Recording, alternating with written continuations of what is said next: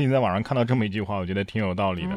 说如果你想摧毁一个脆弱的年轻人，只需要在他的耳边悄悄地说四个字：“你买贵了。”接下来要说的这位男子啊，那是真买贵了啊！史上最贵公交车票，一趟公交车坐了五百五十块。一男子啊，误把五十当成一块投进了公交车。为了能够收回四十九块，所以坐过了站，导致上班迟到了。这一迟到啊，这个月的五百块钱全勤奖可就没了。自从移动支付出现后，就没这么无语过。五百五十块，这是用坐飞机的价格坐了一趟公交车呀！哎，不知道你们公司有停机坪不？不光坐车费钱，这恋爱谈的呀也挺费钱的。我把她当女朋友，她把我当取款机。提起自己之前的相亲对象，郑州的一位市民李先生啊，是一肚子的气。认识才刚一个月，女方就问他借钱。刚开始啊，李先生不好意思拒绝，所以就借了。谁知道后来这借钱借的是越来越频繁，大到两千块，小到五十块。借钱的理由啊，也是五花八门，什么父亲病了，母亲病了，妹妹过敏了。十万个理由都快说完了，没想到啊，这报道播出之后，第二天女方就联系上了李先生，表示要还款，四千块钱分成了四笔给还回来了。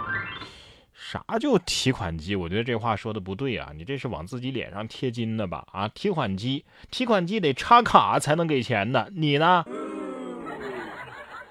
我感觉这姐姐的闺蜜啊、同事啊，可能都被她借过钱。不过借钱倒还好，至少不是骗。接下来要说的这位男子啊，就遭遇到了诈骗，七万多块都被套牢。结果民警的神操作，替受害人赚了骗子五千块。最近扬州的张先生遭遇到了网上理财杀猪盘，七万多块都被套牢了。民警得知骗子还在与他联系，便为他支招，假装要提现一部分才能够放心的继续投资。骗子呢信以为真了，张先生随后就将平台的积分全部提现，共计是七万六千块，不但挽回了损失，还赚了五千多。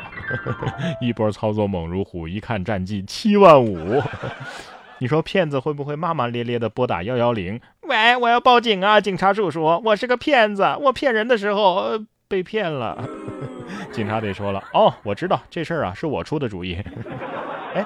这多出来的五千块钱算是投资所得吗？这是积分换的，不能算是骗吧？对呀，我这个月的生活费怕是也撑不到月底了。哪个好心的警察叔叔来带带我，来个骗子让我也骗个五千块钱花花。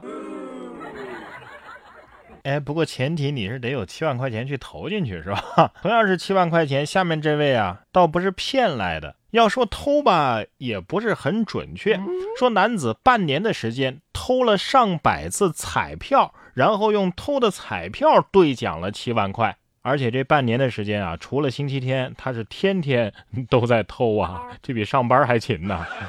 近日，江苏常州的一家彩票店报警，说自己售卖的这个刮刮乐彩票啊少了很多。查了监控之后，才发现一名可疑的男子。进一步调查之后啊，看到这位男子是从四月份开始，一共是盗窃了上百次。很快，警方将男子方某抓获。据公认，他半年内啊，共盗窃面值十万多块钱的彩票，并且去拿到别家的店里去兑换，兑换了奖金大概是七万多块吧。目前，方某已经被警方采取了刑事强制措施，案件正在进一步的办理当中。十万块钱中了七万，亏了，但是也没完全亏。哎，不过这十万中七万的中奖概率还算是挺高的，对吧？别人去买彩票啊，那是在消遣，你呀盯着一家，顶着犯罪进货呢。所以啊，千万别伸手，举头三尺有神明啊！这位男子偷的是佛像的银牌，偷完之后就腹泻不止了。在中国台湾，男子偷佛像银牌之后回家就腹泻不止，认为是神明在惩罚他，立马就返回庙里烧香跪拜，祈求原谅。你说说你啊，佛祖都敢欺，让你腹泻请罪。对于这男子来说呢，是神明惩罚；对于警察来说，那就是如有神助了。不过这烧香跪拜啊，也是挺有用的啊，转运了吗？送你牢饭吃了。所以啊，千万别在警察面前耍小聪明。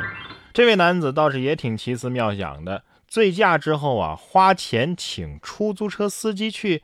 探路。近日在重庆发生了这样令人啼笑皆非的一幕：一名男子醉驾被查，却大呼被骗了。